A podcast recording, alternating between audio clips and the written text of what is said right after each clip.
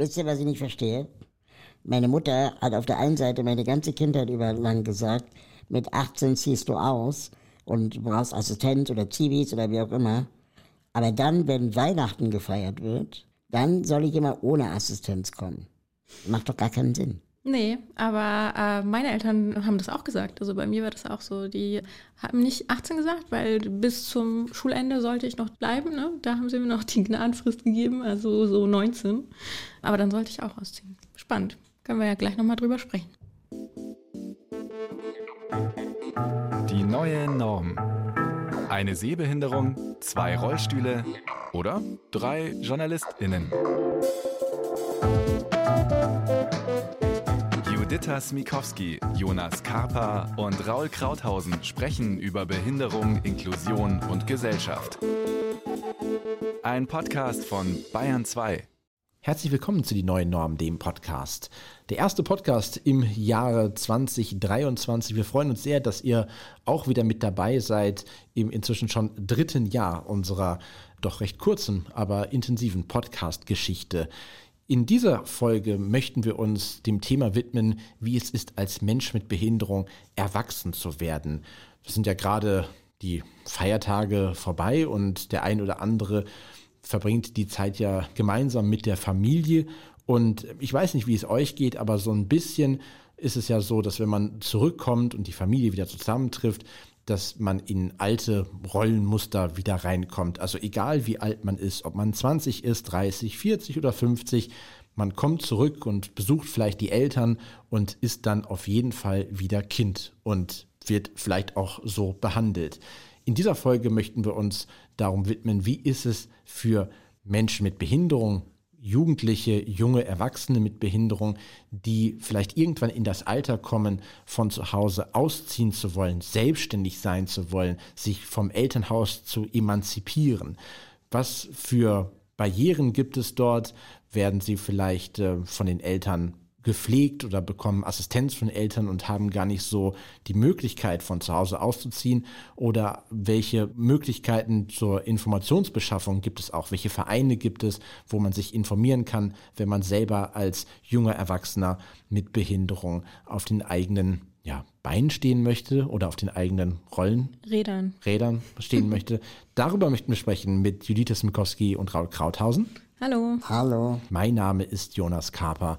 Wie war es bei euch in der Jugendzeit? Ähm, ihr habt ja eben schon gesagt, so ein bisschen, dass ihr relativ früh auch gesagt bekommen habt, okay, ab einem gewissen Alter, nach Ende der Schule, solltet ihr ja ausziehen. Du, wurdest du direkt gesagt, sondern ihr zieht jetzt auf jeden Fall aus oder war das so, als wurdet ihr so weggelobt? Nee, ich, äh, bei mir war es auch ein Wunsch, einfach auszuziehen, ähm, dieses Studentinnenleben zu machen, ne? das ganze Programm mitzunehmen mit Behinderung, auch Studentenwohnheim. Da sollte es ja legendäre Partys geben, was bei mir jetzt gar nicht so der Fall war, also voll Och. die Enttäuschung. Aber sonst äh, war das eben das Ausprobieren. Raul, wie war es bei dir? Also bei mir war das so, dass ähm, meine Mutter mir schon sehr früh gesagt hat, mit 18 ziehst du aus und ich mir das partout nicht vorstellen konnte, wie ich jemals alleine wohnen soll. Ich glaube, ich war einfach wirklich noch zu jung, mhm. um zu begreifen, was meine Mutter mir damit sagen will. Und ich habe das manchmal dann so verstanden, als sie will mich loswerden. Und erst als ich älter wurde, wurde mir klar, dass sie das eigentlich empowernd gemeint hat. Nämlich, das wird schon gehen, wir kriegen das schon irgendwie hin. Aber da wirst du dich auch letztendlich anpassen müssen als jemand, der auf Hilfe angewiesen ist. Ich kann dir nicht immer helfen. Ich will dir auch gar nicht immer helfen. Und deswegen müssen wir dafür sorgen, dass du Leute bekommst an deine Seite, Zivildienstleistende oder Einzelverhelferinnen und Einzelverhelfer. Und die waren die ersten Menschen, außer meine Eltern, die mich tragen durften, mir auf Toilette helfen durften, mich waschen durften und das war ein super harter Prozess für mich damals in, in jungen Jahren.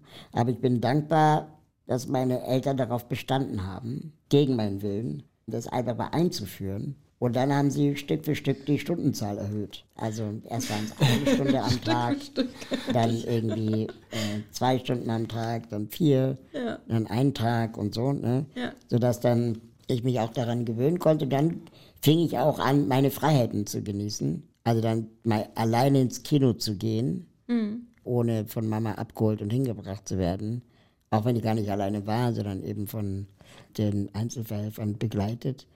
Und am Ende des Tages, summa summarum, glaube ich, fand ich es sogar ganz cool, als jemand, der bei seiner Mutter aufwuchs, sehr viele Bezugspersonen zu haben. Also ich konnte mir aussuchen, wem ich meine Sorgen erzähle. Und es war nicht immer meine Mutter mhm. Oder mein Vater. Und das hat natürlich auch was sehr Empowerndes gehabt. Aber ich muss auch sagen, als meine Mutter gesagt hat, mit 18 ziehst du aus, das war dann nicht so, dass ich auszog, sondern sie zog aus. weil ah. die, die, Wohnung, in der wir wohnten, barrierefrei war. Mhm. Und es natürlich leichter ist, für sie eine neue Wohnung zu finden, als für mich. Und es war auch nicht 18, sondern ich war 21 und ich bin mit meinem damaligen Klassenkamerad zusammengezogen. Wir haben eine WG gegründet, die klassische Kiffer-WG. Okay. Und äh, das fand meine Mutter, glaube ich, auch eher so mittelgeil. Aber ja, was sollte sie machen? Wie hat er gesagt, mit 18 ziehst du aus. Hm, aber ich muss sagen, ich habe am meisten gelernt über selbstbestimmtes Leben und wie organisiere ich mein Leben mit Behinderung von anderen Menschen mit Behinderung. Mhm. Also wie die ihr Leben organisieren. Das selber abzugucken, das ist was ganz anderes, als dir von deinen Eltern sagen zu lassen, du musst jetzt die und die Assistenz nehmen oder so, sondern einfach mal zu lernen, dass du auch eine Wahl hast mhm. und wie du das gestalten kannst, wie viele Stunden du vielleicht brauchst, dass du es nicht unterschätzen sollst, aber auch nicht überschätzen. Und das einfach zu sehen, wie andere ihr Leben managen. Mhm. Und ich mhm. sage bewusst managen, weil ja. Assistenz zu managen ist schon auch nicht so einfach. Aber hattest du dann trotzdem, haben deine Eltern dir dann schon mal ein paar Tipps gegeben, wo man sich eben informieren kann? Oder wie war es bei dir auch, Juditha? Du hast ja vom Empowerment gesprochen. Du hast bei dir, Juditha, auch so ein, trotzdem so ein Bestärken auch gegeben, wirklich auf, also selbstständig dann unterwegs zu sein, weil ich meine, dieser Abnabelungsprozess, und das ist ja, glaube ich, auch etwas, was ja jetzt nicht grundsätzlich etwas ist, womit jetzt nur junge Erwachsene mit Behinderungen zu tun haben, sondern das, was ja generell immer ein, ein Prozess ist, wenn man das Elternhaus irgendwie verlässt, das ist für einen selber vielleicht aufregend und vielleicht auch manchmal schwer, für die Eltern ebenso. Aber gerade im, im, im Bereich Behinderung, wo vielleicht auch immer noch dieses, dieses Thema Unterstützung mitschwingt, auch nochmal etwas besonders. Aber war es eben bei dir ebenso, dass da ja nicht nur hingedrängt wurde, sondern dass auch im Vorfeld vielleicht schon so ein bisschen Handreichungen oder Unterstützung gegeben wurde? Mm, also Selbstständigkeit war immer ein großes Thema und das habe ich auch äh, recht schnell verinnerlicht und meine Eltern mussten mich da gar nicht zu drängen, weil es hat auch so ein bisschen mit der Migrationsgeschichte von meinen Eltern zu tun. Ähm, die kamen mit Anfang 20 in ein anderes Land und deswegen war es für mich auch klar, dass ich das auch schaffen kann, dass es äh, genauso bei mir werden kann und dass ich das auch hinkriege. Und bei mir war es dann eigentlich im ersten Studentenwohnheim nur ans andere Ende der Stadt. So, das war mein Auszug erstmal. Genau, also das, das, kam einfach auch von mir, nicht, nicht von meinen Eltern. Mhm. Und äh, behinderte Menschen habe ich aber erst kennengelernt, als ich hier angefangen habe zu arbeiten, also erst mit 26. Okay, also quasi wirklich dieses klassische, eigentlich immer wieder die Erste zu sein immer wieder die, genau. die erste Person mit Behinderung, egal in welchen Bereichen man unterwegs ist. Genau, natürlich, äh, ich habe sie registriert, ich, ich habe von ihnen gewusst, dass es sie gibt und dann wurde auch immer so im Viertel gesagt, da gibt es doch ein Mädchen und man wurde auch immer so ein bisschen verglichen, was total seltsam war, ne? weil man war ja fremd und ich habe nie mit ihr gesprochen und sie nicht mit mir. Genau, aber so den Kontakt und gerade auch diese wertvolle Erfahrungsaustausch, ne, was du meinst, Raul, den hatte ich eben echt sehr spät. Ja, bei mir war das auch gar nicht so sehr, dass ich jetzt unbedingt alles wissen wollte oder so, sondern ich habe dann halt aus dem Augenwinkel andere Leute gesehen, wie sie mit offensichtlich nicht Familienangehörigen mit Behinderung lebend irgendwie, keine Ahnung, Eis essen gehen. Ja? Und ich habe mich auch geschämt. Ich wollte ja eigentlich auch mit dem Thema Behinderung nicht viel zu tun haben, so ähnlich wie du. Warum? Nur weil jemand auch eine Behinderung hat, muss das ja nicht heißen, dass wir es beste Freundinnen mhm. werden. Aber trotzdem war in mir immer so eine Neugier und oder Faszination auch. Ah, wie machen die das eigentlich? Ah, so sieht das vielleicht bei mir ähnlich aus, wenn man mich von außen beobachtet quasi. Mhm. Wie so ein Blick in den Spiegel. Und die EinzelverhelferInnen, die ich hatte, die ähm, wussten Bescheid, was es für Möglichkeiten geben könnte, für wenn ich nicht mehr Einzelverhilfe berechtigt bin, weil du bist du ja nur, wenn du irgendwie einen, einen pädagogischen Status hast, also dass du, in, keine Ahnung, noch zur Schule gehst oder in den Kindergarten so. und nicht als Erwachsener in der Regel.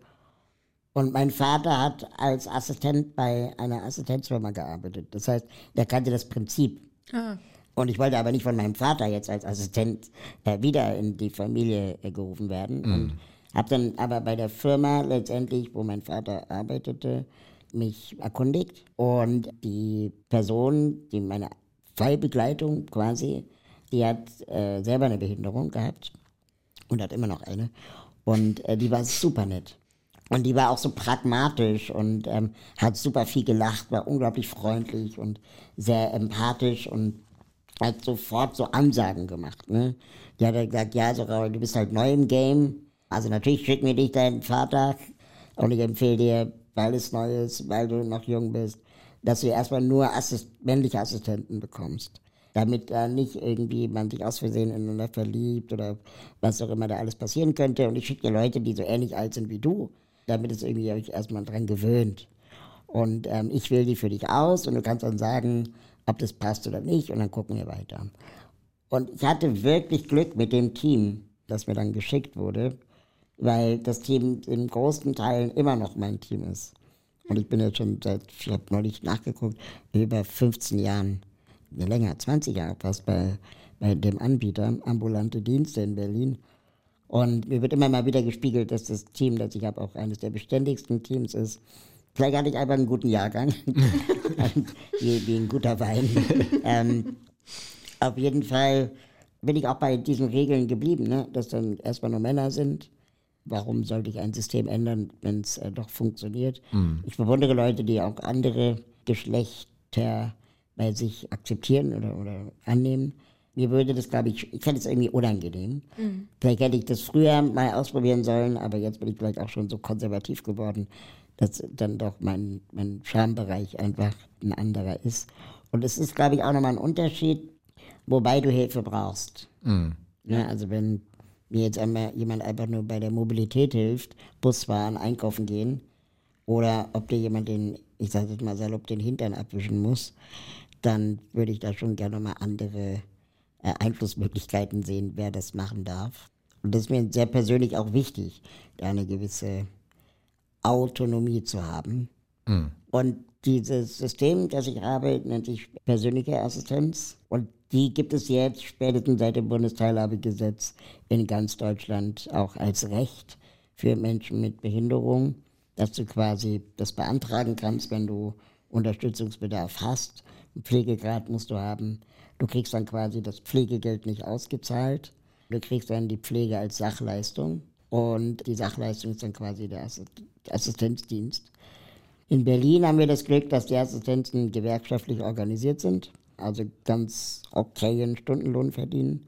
In anderen Bundesländern, wo das nicht gewerkschaftlich organisiert ist, verdienen die oft relativ wenig. Mhm. Und das führt dann dazu, dass gerade im ländlichen Raum oder in konservativen Bundesländern oder armen Bundesländern, dass es auch sehr schwer ist, Assistenzen zu finden.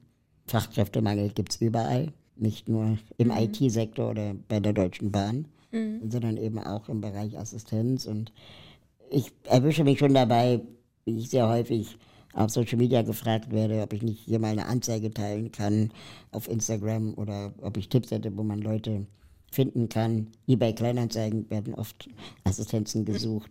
Oder es gibt auch Assistenzbörsen, Jobbörsen. Hm. Und der Beruf ist zwar schon einigermaßen bekannt, aber wenn er einfach nicht gut genug vergütet wird, dann bewerben sich halt auch relativ wenig Leute oder Leute, die vielleicht nicht geeignet sind dafür.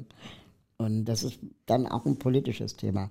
Aber im Grunde gibt es ganz gute Unterstützungsmöglichkeiten, auch in der Beratung, welcher Anbieter ist das Beste, willst du das alles selber organisieren? Also Abrechnung, Urlaubsvertretung, Elternzeit, deine Assistenzen. Oder suchst du dir eine Firma dazwischen, die das für dich koordiniert und moderiert, so habe ich das gemacht. Mhm. Oder nimmst du ganzen Pflegedienst, wo du keine Auswahl hast, ähm, wer Da kommt einfach irgendjemand. hilft Und dann wirklich eher so körperliche Sachen macht. Also Pflege. Unsere Kollegin Anne, die ja auch hier schon mal äh, zu Gast im Podcast war, die hat es zum Beispiel anders organisiert, die ist quasi selber die Arbeitgeberin und koordiniert das selbst. Das haben wir ausführlich mal drüber gesprochen in der Folge, äh, wo wir über Assistenz sprechen. Die verlinken wir euch auch nochmal in unseren Shownotes auf www.dieneuenorm.de. Damals, als du ja einen Zivildienstleistenden gesucht hast, Raul, da hast du ja quasi einen großen Casting-Prozess gemacht, äh, um eben dein, wie hieß das, such den Super-Zivi, ne? Ja, das war eine Parodie eigentlich. Da war Deutschland gerade mit der ersten oder zweiten Staffel von Deutschland sucht den Superstar am Start. Und äh, ich habe zusammen mit einem Jugendsender in Berlin so eine Anti-Casting gemacht, wo wir gesagt haben, Deutschland sucht den Super Zivi. Und zwar für mich, weil die Zivis, die ich zu dem Zeitpunkt hatte, die waren alle Freunde aus meiner Klasse. Und die sind halt irgendwann durch. Also du hast so viele männliche Klassenkameradinnen, die überhaupt wehrtauglich oder zivildiensttauglich waren, hatte ich halt nicht. Und die fünf hatte ich dann durch und dann sagte die Sozialstation, die die Zivildienstleistung für mich beschäftigt hat, finde einen oder wir suchen dir einen. Und dann dachte ich, okay, dann finde ich einen und habe dann dieses Casting gemacht. Und der Gewinner ist auch wirklich mein Zivi geworden. Also es, wird, es war eine real Casting-Show, die auch wirklich funktioniert hat. Und danach wurde der Zivi abgeschafft. Und dann musste ich quasi umsteigen auf dieses Assistenzmodell. Dann hätte ich Zivi vielleicht noch ein paar Jahre weitergemacht. Aber jetzt habe ich mit Assistenzen eigentlich noch viel mehr Freiheiten. Ich kann jetzt verreisen, ich kann jetzt ja auch längere Sachen unternehmen, größer, komplexere Sachen übernehmen, wo ich dann auch nicht eine Verantwortung habe für einen noch fast pubertierenden jungen Menschen. ähm, äh, ist manchmal wirklich so, ne? Also ich habe dann irgendwann auch gemerkt, ich bin zu alt für 18-jährige äh, Assistenzen. Ähm, ist nicht böse gemeint, aber man hat dann auch andere Themen. Die kommen alle frisch vom Abitur und wollen die Welt noch entdecken und du bist aber der, der vielleicht gerade einfach Schmerzen hat. Äh, Also war nicht immer einfach. Ja. Mm, Was ich noch sagen wollte, also wenn du gute Assistenzen hast, die arbeiten ja so, dass das nicht auffällt. Und das finde ich, also ich habe mit denen auch so eine, so eine nonverbale Sprache entwickelt. Ne? Also es reicht manchmal, sich zuzunicken und wir wissen, okay, es geht weiter oder es geht los oder ähm, hier steigen wir aus oder was auch immer. Das ist eigentlich immer das gleiche Nicken. Ne? Aber wenn du dann im Bus sitzt und der Assistent weiß gar nicht, wo wir hinfahren, weil ich mache ja den Zeitplan, dann reicht nur einmal nicken und dann steht er auf und klappt sogar die Rampe aus. Ne? Und das wäre, glaube ich, mit meinen Eltern anders. Die würden sagen, komm jetzt, wir müssen hier raus. Die würden versuchen, irgendwie die, die Führung zu übernehmen. Und ich habe einen Assistenten, der sagt immer, Raul, fürs Denken werde ich nicht bezahlt. Sondern ich bin einfach nur deine Arme und deine Beine. Und wenn du mich jetzt fragst, wo es lang geht, dann guck selber. Und das finde ich irgendwie auch eine geile Ansage. Aber wie wichtig ist es eben, dass solche Unterstützungsmöglichkeiten oder eben, wenn es sogar noch krasser in, in, in Assistenz und Pflege reingeht, dass man sich dort als Mensch mit Behinderung, als, als jugendliche Person mit Behinderung irgendwann von den Eltern auch so ein bisschen löst, um nicht zu eng zu sein und auch eben abhängig zu sein. Ich meine, gleichzeitig, Raul, du hast eben die Geschichte erzählt, dass äh, deine Mutter gesagt hat, okay, sie findet es eher komisch oder fand es eher nicht so schön, wenn du dann irgendwie zu Festen kommst, wo die Familie da ist, wo sie auch da ist und du dann Assistenz mitbringst. Aber das ist ja eben genau eben dieser Prozess, sich loszulösen. Also wie wichtig ist das eben auch, da eine, eine klare Trennung vorzunehmen? Bei mir waren es einfach die Kilometer zwischen uns. Also ich bin dann von Hamburg nach Hessen gezogen für ein Studium und ähm, da war klar, dass ich nicht einfach meinen Wäscheberg bei Mami abladen kann, sondern ich muss das selber machen. Und äh, das war dann meine Lösung. Einfach mal Distanz schaffen. super wichtig. Meine Mutter ist, glaube ich, noch jahrelang jeden Morgen vorbeigekommen, um zu gucken, ob der Ofen aus ist, so ungefähr. Ne? Und das war schon auch nervig. Aber gleichzeitig hat sie auch immer einen Kuchen gebracht oder eine Pizza. Ach ja. und was immer. Das ist natürlich auch nett. Aber dann irgendwann haben wir, glaube ich, alle gemerkt, das ist ein Cringe. Ja. Das, das passt jetzt auch nicht mehr dem Alter angemessen. Also du hast nicht irgendwann gesagt, Mama, ich weiß nicht ganz genau, ich habe vielleicht noch den Ofen an. Kannst ich du mal werde überlegen, vorbeikommen? ob ich das Schloss wechsle. Nein. Aber ähm, das habe ich dann auch verstanden. Deine Mutter hat einen Schlüssel? Hatte er, sehr lange. Hatte, okay. Ja, für den Notfall. Ja, macht ja Sinn. Ja. Ja, und äh, den, Nicht so für sie war dann zwar kein Notfall, aber sie hatte halt einen Schlüssel. Und das kann man ja auch irgendwie verstehen. War ja auch viel Zeit, die man als Mutter-Kind miteinander verbracht hat. Aber es war dann äh, nach zwei Jahren auch irgendwann genug. Mm, Was ich noch ganz interessant fand bei dieser ganzen Geschichte, Party machen. Also es war ja Studierendenzeit. Also ich war Student damals, als ich die erste Assistenz bekam. Und wenn man da irgendwie noch so Party feiert und, und irgendwie auch mal länger abhängt oder alkoholisiert ist oder Drogen nimmt oder keine Ahnung was, was wir ja alle mal gemacht haben. Also es werfe derjenige den ersten Stein, der das noch nie gemacht hat. Dann ist es eine ganz andere Freiheit, das zu machen, ohne deine Eltern. Ja, und dein Assistent muss halt dann irgendwie dir beim Übergeben helfen und nicht deine Eltern. Und das kannst du auch von deinen Eltern geheim halten. Ja, oder auch Partnerinnen, die ich hatte, konnte ich erst mal ausprobieren, bevor meine Mutter mich gefragt hat, äh, wie ist denn das? Erzähl mal. Ja, so. Und das ist schon auch für mich eine ganz neue Form von Unabhängigkeit gewesen, die vielleicht andere so gar nicht als Einschränkung empfinden, weil sie das sich selber entschieden haben, wann sie sich abnabeln und wann nicht. Aber ich habe erst im Nachhinein gemerkt, wie abhängig ich eigentlich von meinen Eltern war. Und umso mehr habe ich es dann genossen, es nicht Ja. mehr zu sein.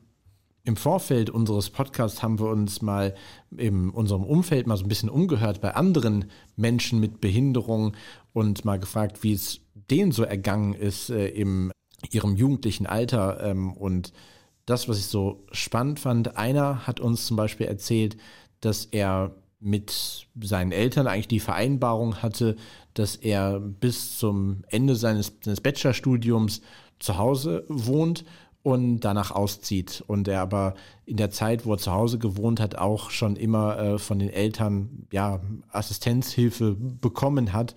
Und aber dann während des Studiums einfach gemerkt hat, okay, das ist, da passen einfach die, die Tagesabläufe, die Tagesstrukturen nicht zusammen. Heißt also, wenn die eigene Mutter einem immer assistieren muss beim ins Bett gehen und man aber mal möchte, irgendwie mal so ein bisschen länger aufbleiben möchte und äh, das irgendwie bis zwei, drei Uhr nachts ist, aber man eigentlich ja immer aufgrund dieser Hilfeleistung vor den Eltern ins Bett gehen muss, dann passt das einfach überhaupt nicht mehr zusammen. Und dann hat er den Entschluss gefasst, okay, ich ziehe vorher aus und äh, hatte aber das Problem noch, dass er noch keine Assistenz hatte und das relativ lange gedauert hat, die zu beantragen, beziehungsweise die dann ihm schlussendlich bewilligt wurde und dann zwar ausgezogen ist, aber für gewisse äh, Sachen da trotzdem immer wieder noch zu seinen Eltern fahren musste. Also auch diese Geschichte, dass man es eben dann irgendwann auch merkt, okay, da ist man zu nah dran. Und eine andere Person, die wir gefragt haben,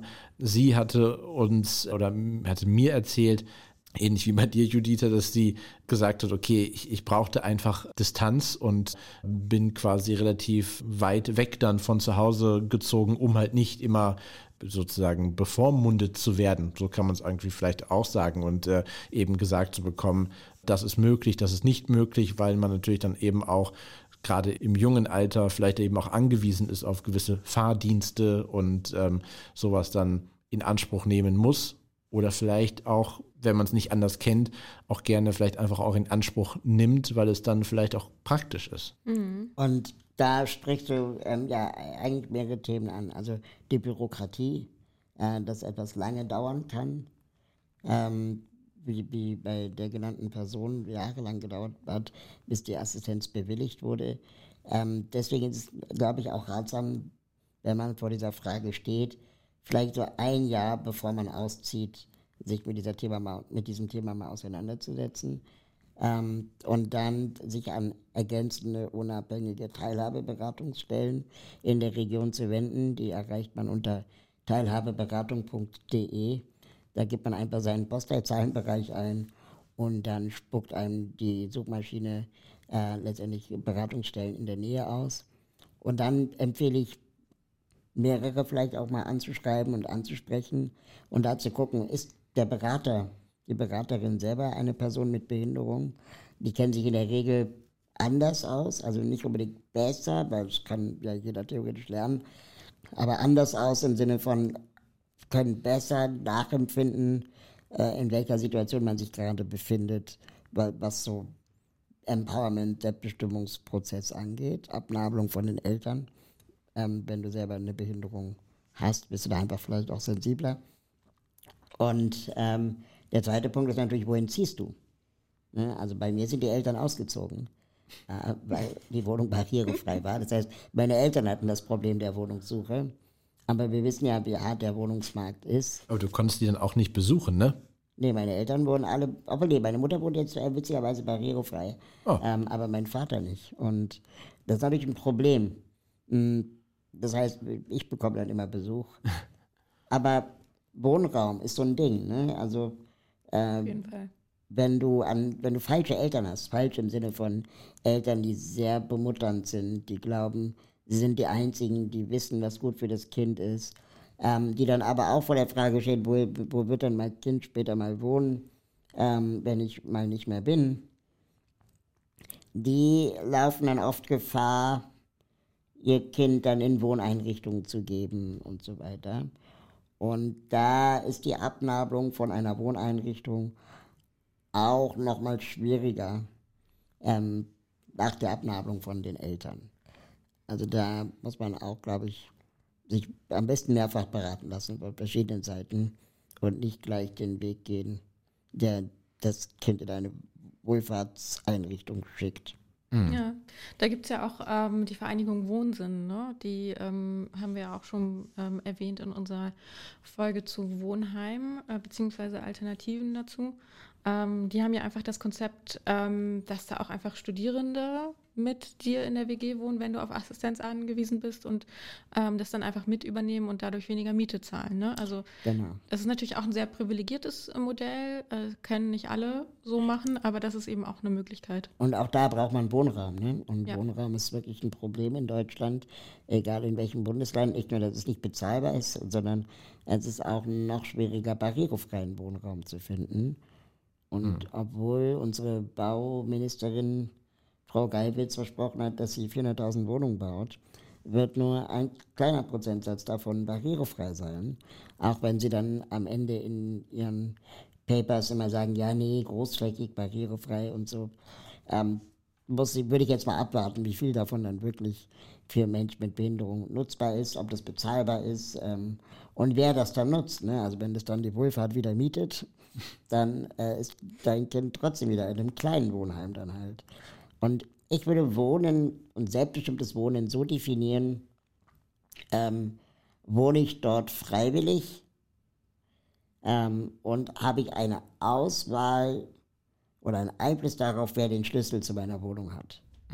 Und das habe ich in einem Heim halt nicht. Und, und auch nicht in einer Wohngruppe, wo andere Menschen mit Behinderung ähm, mit mir zusammen eine große Wohnung teilen. Wenn ich mich mit denen nicht verstehe, und das ist nun mal eine WG, ähm, dann muss ich die Möglichkeit haben, andere, also das zu eskalieren, dann auch zu sagen, entweder selber auszuziehen oder die anderen bitten auszuziehen, so wie man das in WGs halt macht. Aber in kleinen Wohngruppen von HeimbetreiberInnen ähm, ist das nicht diskutiert. Und deswegen finde ich es so wichtig, dass die Freiwilligkeit und auch die Möglichkeit, sich einzusperren, also jetzt mal einfach mal die Tür zuzumachen, die Fenster zuzumachen und einmal mal für sich alleine zu sein, ähm, ein ganz wichtiger Faktor von selbstbestimmtem Wohnen. Mm, Du hast eben die Bürokratie angesprochen und jetzt auch das barrierefreie Wohnen. Wie viel sind auch die politischen Strukturen daran schuld, dass es für Jugendliche mit Behinderung schwieriger ist, diesen Prozess in ein selbstbestimmtes Leben, in ein, äh, ja, in, in, in ein selbstbestimmtes Leben zu bringen, zu führen. Also, dass die ähm, nochmal vor andere Hürden gestellt werden als, sag ich mal, Jugendliche ohne Behinderung. Es gibt einfach zu viele Schemen F. Ne? Also dieses vorausschauende, so und so wirst du ähm, enden, das ist der vorgezeichnete Weg für dich, wenn du die und die Behinderung hast. Und wenn du eben nicht noch ähm, krasse Eltern hast, die sich mit aller Gewalt dagegen wehren, ähm, dich nicht in dieses System zu stecken. Ne? Also ähm, das ist wirklich immer wieder erstaunlich und immer wieder sehr, sehr traurig zu sehen, wie in Deutschland das so vorgezeichnet ist, in Deutschland, ne, einem der reichsten Länder, ähm, und wie du dich da wehren musst und wie das eben von einzelnen Familien auch eben abhängt. Ähm, ob sie organisiert sind in Selbsthilfegruppen, sich mit anderen Eltern zusammentun oder eben deren Kinder ähm, sich dann treffen und, und irgendwie Lösungen finden. Ähm, und erst dann wirklich sagen können, ja, es ist zwar für mich vorgesehen, aber ich mache es jetzt anders. Mhm. Muss sich denn konkret in der Politik etwas ändern? Also gibt es irgendwie ist natürlich immer relativ leicht gesagt, dass es quasi irgendwie eine Stellschraube gibt, aber gibt es irgendwie etwas, wo man sagt, okay, da muss man, äh, da muss man anpacken, damit äh, junge Erwachsene mit Behinderung die Möglichkeit haben, ein eigenständiges, selbstbestimmtes Leben zu führen? Glaube, die Strukturen müssen natürlich da sein. Es muss die Information da sein, denn ähm, auch gerade was Raul gesagt hat, äh, sich mit 19 zu informieren bei einer Teilhabeberatung und da mal selber Alternativen zu suchen. Ich weiß nicht, ob ich das gemacht hätte. Ob ich sozusagen wirklich irgendwie so frisch aus der Schule und ich google jetzt äh, und nimm mein Schicksal so in die Hand, weißt du, und, mhm. und suche mir jetzt irgendwie eine Alternative. Also ich glaube, dazu brauchst du auch schon richtig viel irgendwie, weiß ich nicht, Überzeugungskraft und irgendwie auch Glauben, dass du das jetzt in die Hand nehmen kannst. Ne? Ähm, also bin ich mir nicht sicher, ob das irgendwie alle so können. Und deswegen sind eben diese Vereine so wichtig, um sich selber zu organisieren, Stammtische. Ne? Also das ist auch alles, was äh, Wohnsinn zum Beispiel auch veranstaltet, äh, wurde mir mal von denen erzählt. Ähm, oder auch Eltern behinderter Kinder, ähm, die sich treffen und dauernd nach irgendwelchen Sonderlösungen ähm, irgendwie suchen und sich die, äh, die Widersprüche vorschreiben und dann geht das äh, rumherum. Also es ist alles Privatsache. Hm. Und das ist eben das Tragische. Bei mir war das Thema unglaublich schambehaftet auch, ähm, weil ich immer dachte, kann ich das überhaupt? Und das ist so ein bisschen wie, keine Ahnung, Patientenverfügung oder so. Man verschiebt es auf den St. Nimmerleinstag, ähm, bis es dann vielleicht irgendwann einfach fast zu spät ist, um diesen Absprung zu schaffen. Oder mhm. dann irgendwann ist der Druck halt da, weil das Studium beginnt oder was auch immer. Ähm, und ich glaube, man kann das Ganze super entspannt organisieren, wenn man wahrscheinlich schon mit 14 gewusst hätte, äh, dass es sowas wie Assistenz gibt oder so. Das habe ich mit 14 aber nicht gewusst. Und ähm, das heißt, rückblickend betrachtet, was mir damals wirklich geholfen hätte, wären Vorbilder. Also Menschen mit Behinderung in meinem Alter, die Freunde sind. Ähm, hatte ich nicht, habe ich auch nicht aktiv danach gesucht, aber ich hätte sie wahrscheinlich auch kriegen können, weil wir kannten schon auch Menschen mit Behinderung im Bekanntenkreis. Aber irgendwie habe ich mich da auch dem versperrt und verweigert. Und meine Eltern haben das irgendwie immer so unangenehm anmoderiert und angesprochen, dass ich dann halt auch erst recht abgelehnt habe. Hm. Ähm, und deswegen glaube ich, ist es auch ja, wahrscheinlich auch eine sehr sensible Sache, wenn ich ein Hobby gehabt hätte, sowas wie, keine Ahnung, Tennis spielen oder, oder irgendeine Hobby, wo auch Menschen mit Behinderung sind, dann mhm. hätte es ja diese Begegnung gegeben, mhm. wo ich es dann vielleicht gesehen hätte, wie die zum Tennis kommen oder was auch immer. Aber ich war halt ein Sportbuffel und Freiwillige Feuerwehr gab es in Berlin nicht. Jedenfalls nicht da, wo, wo ich sie kannte. Ähm, also kannte ich sie zumindest nicht. Mhm. Sodass die einzige Begegnung, die ich mit Gleichaltrigen mit Behinderung hatte, waren in diesen jährlichen Treffen von Menschen mit meiner Behinderung. Und also Glasknochenvereinigung. Und die hatten auch für heranwachsende Jugendliche relativ wenig Angebot. Mhm. Ja, und dann äh, konnte man natürlich irgendwie auch über das erste Mal und so mit anderen Betroffenen reden, aber das war so voller Scham für mich, dass ähm, ich das auch nicht wollte und dann unangenehm fand. Und ich habe kaum jemanden mit Assistenz gesehen zum Beispiel, mhm. weil total viele damals noch bei ihren Eltern gewohnt haben, mit 40. Mhm. Und das... Das meine ich ja, einfach dieses Wissen. Gruselig. Also das Wissen und auch das, dieser Eintritt ins System, ab dann dafür verantwortlich zu sein, äh, diesen ganzen Wust an Papierkram immer ja. wieder zu machen. Also ähm, ich glaube, das ist schon echt nicht zu unterschätzen. Ähm, äh, eine Bekannte hat mir erzählt, ähm, dass sie durchaus äh, Recht hätte auf Assistenz, ähm, aber sie mit ihrem Ehemann eben entschlossen hat, nein, äh, machen wir nicht. Ähm, wir wollen eben diese Privatsphäre, wir wollen eben für uns sein und äh, sie hat eben den Deal mit ihrem Ehemann. Äh, wir machen das alleine mhm. und äh, und das ist eben deren Lösung. Und da muss man natürlich auch immer kommunizieren, ne? damit sich beide eben wohlfühlen in diesem System. Ja, ich finde es aber auch, gerade weil er auch gesagt hat, irgendwie so, dass man eigentlich früh daraus so ein bisschen auch gebracht werden kann oder gebracht werden sollte, ähm, dass es ja auch eigentlich schon in einen so ein bisschen verfestigt ist, gerade wenn man eine Behinderung hat, die vielleicht im Alltag auch Unterstützungsbedarf bedarf.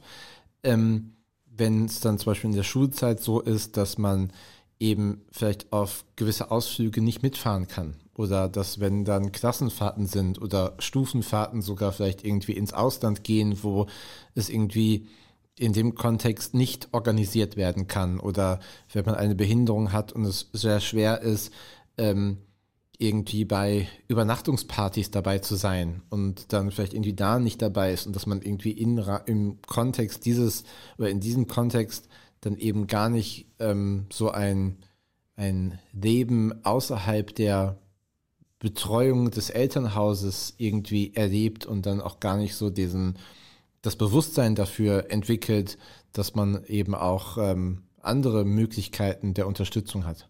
Ja, vor allem auch dieses ähm, sich dran gewöhnen, was ja für Eltern und auch für die Kinder genauso gilt. Ne? Genau. Also sich dran gewöhnen, ähm, dass jetzt eben dieser Umzug kommt, ähm, dass jetzt eben die Assistenz kommt. Da hat mir eine andere Person noch erzählt, ähm, dass sie ähm, mit ihren Eltern das auch so gemacht hat, ähm, dass am Anfang die Assistenz einfach nachmittags gekommen ist und dann konnten sich alle dran gewöhnen.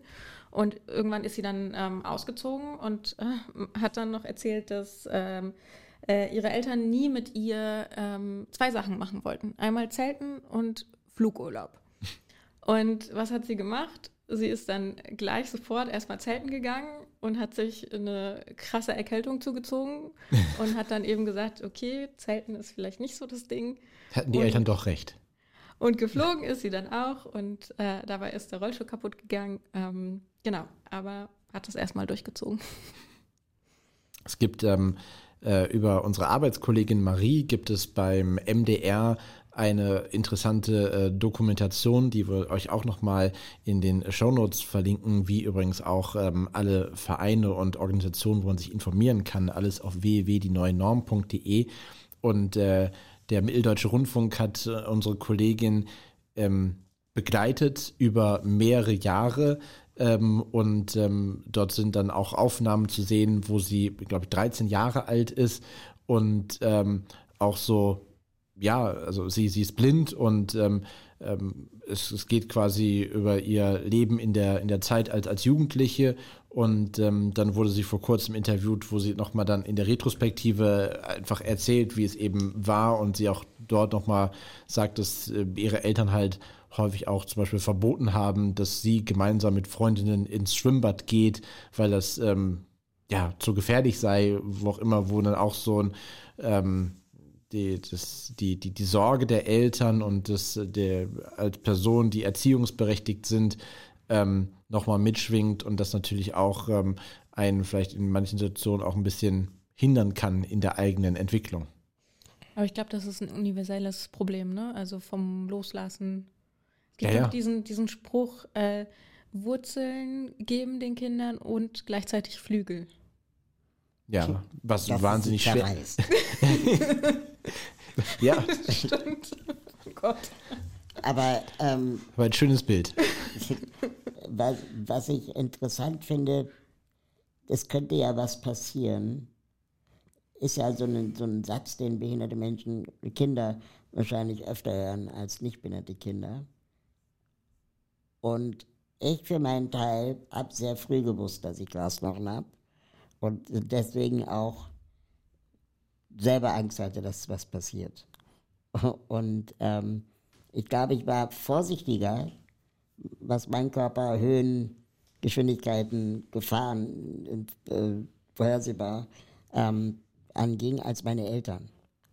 Ähm, und wenn ich dann höre, es könnte ja was passieren, dann denke ich manchmal so, ja, aber ich habe ein gesteigertes Interesse, dass mir nichts passiert, weil ich habe nun mal Glasknochen. ähm, sind, deswegen traut mir doch auch mal zu, an meine Grenze zu gehen. Ähm, und wenn was passiert, bin ich halt schuld. Und das kann man auch mit einem Neunjährigen klären. Ähm, da muss man das nicht gleich mit Verboten machen. Und Und das Leben ist nun mal auch gefährlich.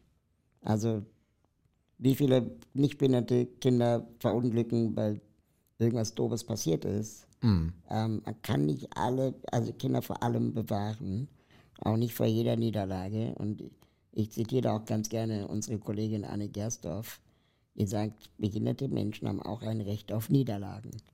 Und es geht nicht darum, diese Menschen mit der Niederlage dann alleine zu lassen. Es geht darum, ihnen dann dabei zu helfen, mit der neuen Situation zurechtzukommen und da sich aus dem Tal wieder rauszuarbeiten. Gemeinsam. Hm. Ich finde, manchmal wird auch, ich weiß nicht, ob es euch so ergangen ist, aber ich, ich habe diesen, diesen, diesen Spruch nie selber gehört, weil ich ja auch eine Behinderung habe, die ich im Laufe des Lebens erworben habe. Aber ich finde, manchmal wird auch so mit, ähm, ähm, ja nicht Diagnosen, aber quasi mit so Vor Vorhersagungen sehr, sehr locker umgegangen, so dass dann ähm, in, der, in der Voraussicht gesagt wird, ja, das Kind oder ihr Kind wird äh, nie selbstständig leben können oder eigenständig leben können oder wird nie, also wird, wird dann quasi so gesagt, manchmal zu, zu, zu Eltern oder, oder von, von, von Lehrkräften oder von irgendwelchen anderen ähm, Diensten, womit dann quasi vielleicht auch der, der, der innerliche Wunsch oder quasi Andrang irgendwie ähm, sich dann doch ähm, ja, zu verselbstständigen ähm, auch irgendwie genommen wird, weil gesagt wird, okay, es wurde gesagt, das wird eh nicht funktionieren, dann ähm, müssen wir auch gar nicht dahingehend irgendwie fördern, dass ähm, unser Kind äh, irgendwann mal vielleicht trotz alledem ähm, selber in den eigenen vier Wänden wohnt. Apropos Vorhersage, mich würde ja mal interessieren, was wir uns wünschen würden, was in Zukunft besser gemacht werden sollte. Ähm, oder was wir Menschen, die in zehn Jahren vielleicht vor der Frage stehen, ob sie ausziehen oder nicht, äh, besser haben sollten als wir. Ich glaube, es geht um die Wahlmöglichkeiten. Also ich finde, dass diese, die, die, die Tatsache, dass es ähm, Menschen gibt, die vielleicht ähm, gerne in WGs wohnen, dass es Menschen gibt, die gerne vielleicht, äh, je nachdem, aufgrund ihrer Behinderung eine sehr intensive Betreuung benötigen und sich in Wohneinrichtungen wohlfühlen. Das ist ja vollkommen in Ordnung, aber ich finde, dass es diese, diese zum einen Durchlässigkeit in beide Richtungen möglich ist und äh, eben von vornherein diese Wahloption gibt, dass man eben die Chance hat zu sagen, okay, ähm, ich würde gerne in den eigenen vier Wänden wohnen mit persönlicher Assistenz, dass das eben dann vielleicht möglich ist oder ich möchte nach meinem Studium oder nach meiner Schule ein Auslandsjahr machen, dass das eben, dass solche Sachen eben möglich sind. Ich würde noch Wohnraum definieren als Ort, dass der leichter findbar sein sollte, ob er zugänglich ist oder nicht. Nee, nee, der sollte schon zugänglich sein. ähm, Wäre schon gut. Ja. Leicht herauszufinden, also ja genau, du hast recht. Äh, auch im ländlichen Raum. Und dann natürlich auch, dann geht dann sehr schnell alle anderen Themen, aber da ist der öffentliche Personalverkehr dann vielleicht auch zu deinen Eltern oder zur Uni, zur Arbeit, zur Schule ähm, barrierefrei ist, damit man da auch selbstbestimmt hin kann und man nicht quasi dann äh, ja entweder ewig weit unterwegs ist, weil die barrierefreie Wohnung zufällig am Stadtrand ist, ähm, sondern ist einfach auch verkehrstechnisch günstig gelegen und barrierefrei. Für, für, meine Eltern ist es ja auch wichtig, ob sie gut zu mir kommen, ne? je älter sie werden. Das habe ich sowieso nie verstanden. Wenn man ein Haus baut, warum dann ein Prozentsatz davon barrierefrei sein muss.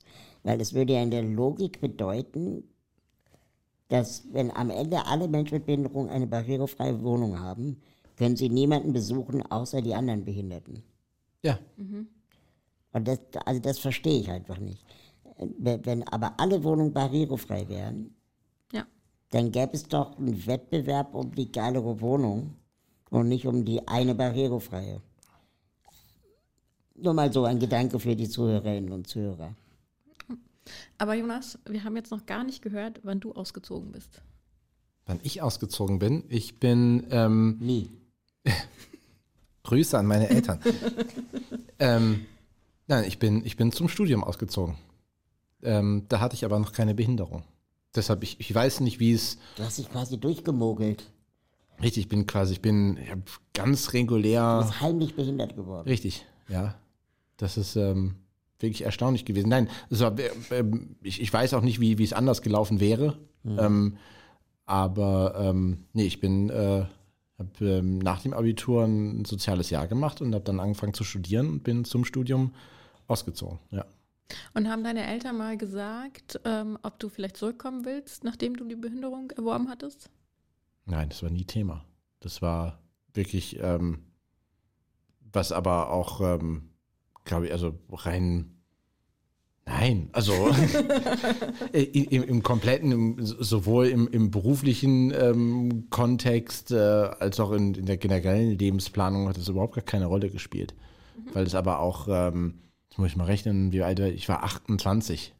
Das ist, ähm, 28 ist jetzt nicht so, dass. Als du die Behinderung Ja. erworben hast. Mhm. Ja, ist nicht so das Alter, wo man sagt, ich ziehe wieder zurück nach Hause.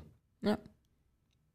Nö, das ist schon, es ist schon so gut, wie es, so wie es ist. Ich, ich musste ja mal äh, drei Monate oder so auf dem Sofa von meinen Eltern wohnen, zwischen den Studiengängen, zwischen dem Bachelor und dem Masterstudium, weil ich dann die Wohnheime und die Städte gewechselt habe. Ja, das muss ich auch mal kurz, ja. Aber Das war eine Erfahrung. Aber vielleicht noch ähm, anerkennend, es gibt natürlich Familienkonstellationen, Kulturkreise, wo die Idee, möglichst schnell auszuziehen, gar nicht so verbreitet ist. Und das ist ja auch genauso okay. Also ich kenne Menschen, die wohnen mit, äh, mit 40 noch bei ihren Eltern, das ist eine Großfamilie in, einem, in einer großen Wohnung. Und da, ist das, da sind dann andere Dinge Thema, ähm, wie zum Beispiel Ausbildung oder ähm, auch, äh, ja, wie gehen wir mit, mit älteren Angehörigen um?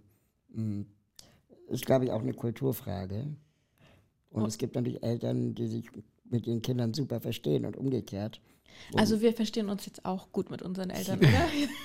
auf jeden Fall. Schon, aber es ist auch ganz gut, wenn man die Tür zumacht. ja. Und es ist auch gut, äh, 40 Minuten voneinander entfernt zu sein. Ähm, auf jeden Fall. Äh, aber äh, auf jeden äh, Zustimmung. Ähm, beziehungsweise wir sind ja auch sehr privilegiert. Wir sind drei AkademikerInnen mit äh, AkademikerInnen Eltern. Ja. Äh, die, das Geld musst du auch erstmal haben, ähm, Genau. die Studentenklitsche zu bezahlen, ähm, nebenbei zu arbeiten und äh, es reicht trotzdem nicht. Ne? Also Bezahlbarer Wohnraum ist ein ganz wichtiger Aspekt. Ja. Könnte man ja vielleicht mal in den nächsten Koalitionsvertrag reinschreiben, dass das dann wirklich auch verpflichtend umgesetzt wird. Grüße an die Politik an dieser Stelle. Das war die neue Norm, der Podcast. Und wir freuen uns, wenn ihr beim nächsten Mal auch wieder mit dabei seid. Tschüss. Tschüss. Tschüss.